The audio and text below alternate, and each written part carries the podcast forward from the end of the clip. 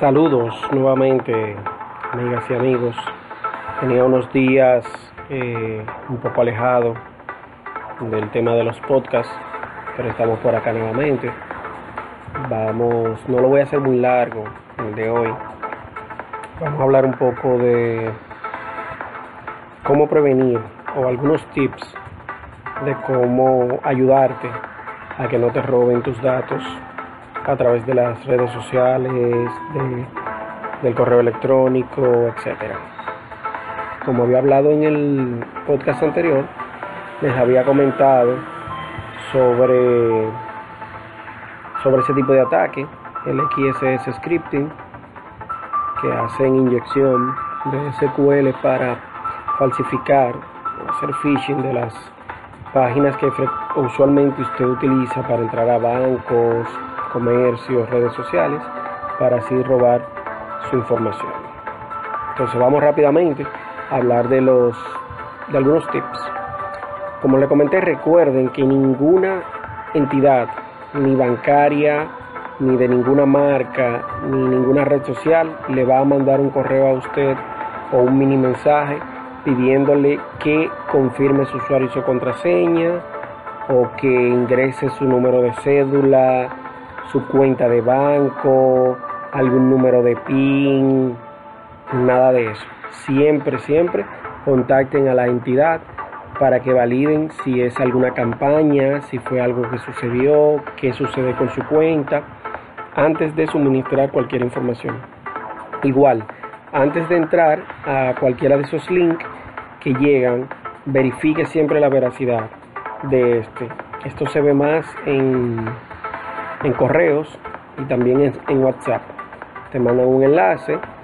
Eh, usualmente ellos usan algo jocoso, algún video, alguna foto de alguna mujer desnuda, diciéndote mira esto, o mira tal presentadora, o tal modelo, o se filtró un video de fulano, de fulana de tal, clique aquí para que veas y lo que están haciendo cuando usted hace el clic es redireccionarlo a una página, a un portal, a un site donde probablemente tenga ya la inyección que le van a, a efectuar a usted. Puede que se le descargue un archivo que se ejecuta de manera automática en su dispositivo en su laptop. Entonces esto nunca, nunca lo he recomendado, ni siquiera de un familiar suyo, porque los virus se están propagando muy rápido en las redes sociales y en los servicios de mensajería. Y esto le puede llegar incluso de hasta un familiar suyo. Se ve mucho en Facebook, que roban las cuentas y le piden a los familiares ayuda con alguna situación que tienen y, ya no es esa persona la que está detrás. Esto lo hacen mucho de, desde la cárcel, los presos, los llamados chiperos. Otra cosa es eh, validar que la URL a la cual usted va a entrar, la página a la cual usted se va a dirigir, tenga primero el certificado de seguridad, que es el HTTPS, y que la página como tal, la dirección, sea la correcta. Mírela bien. Esto es después de usted validar ya los otros datos, de ver que realmente esa entidad le mandó ese correo para pedirle que usted haga tal cual acción, que no va a ser que ponga sus datos sensibles que es información sensible de su cuenta o de usted personal. Verificar esa, esa dirección completa, con punto, con los slash. Eh, por ejemplo, todas las entidades bancarias del país son .com.do, pero verifique bien el nombre. Banreservas, Popular, por mencionar alguna porque le cambian incluso hasta una sola palabra, una sola letra o le ponen algo delante.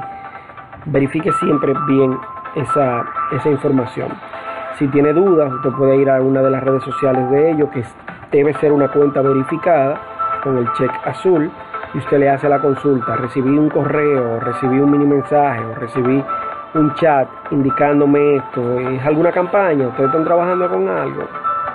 Traten siempre de corregir o preguntar a alguien que tenga conocimientos en el área que le pueda validar, porque nosotros, los profesionales de la ciberseguridad, siempre estamos suscritos a, a esas eventualidades que se presentan a diario sobre los ataques, por ejemplo, lo de día cero, como uno que salió reciente de, de Apple, que descubrieron unas vulnerabilidades en el sistema operativo, incluso en la actualización, en la última actualización, la 14.6.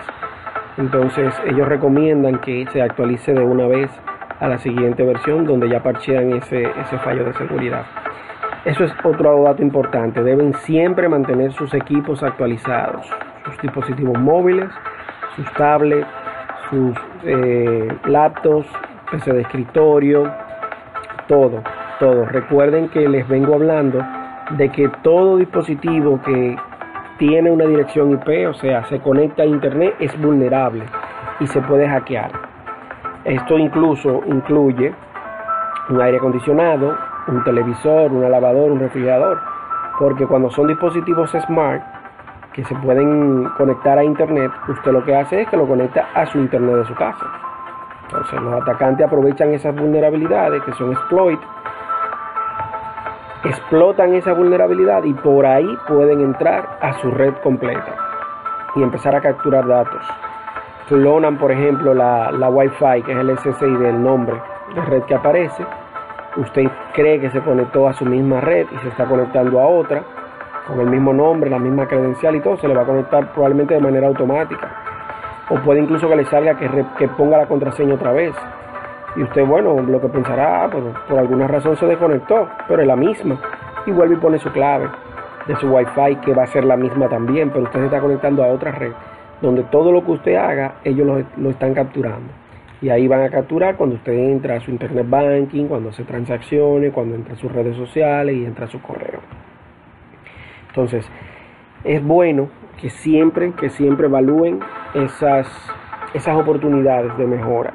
Asimismo, todas las plataformas que le permitan tener más de un método de autenticación, el doble factor o el triple factor, siempre actívelo active que por algo ellos los están poniendo.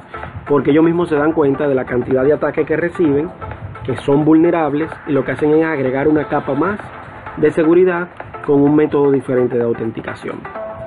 Bueno, esto hasta ahora dije que no lo iba a hacer muy largo, pero eventualmente lo hice sí un, un poquito largo. La idea es que vayan captando y entendiendo a qué nos enfrentamos actualmente con estos ciberdelincuentes.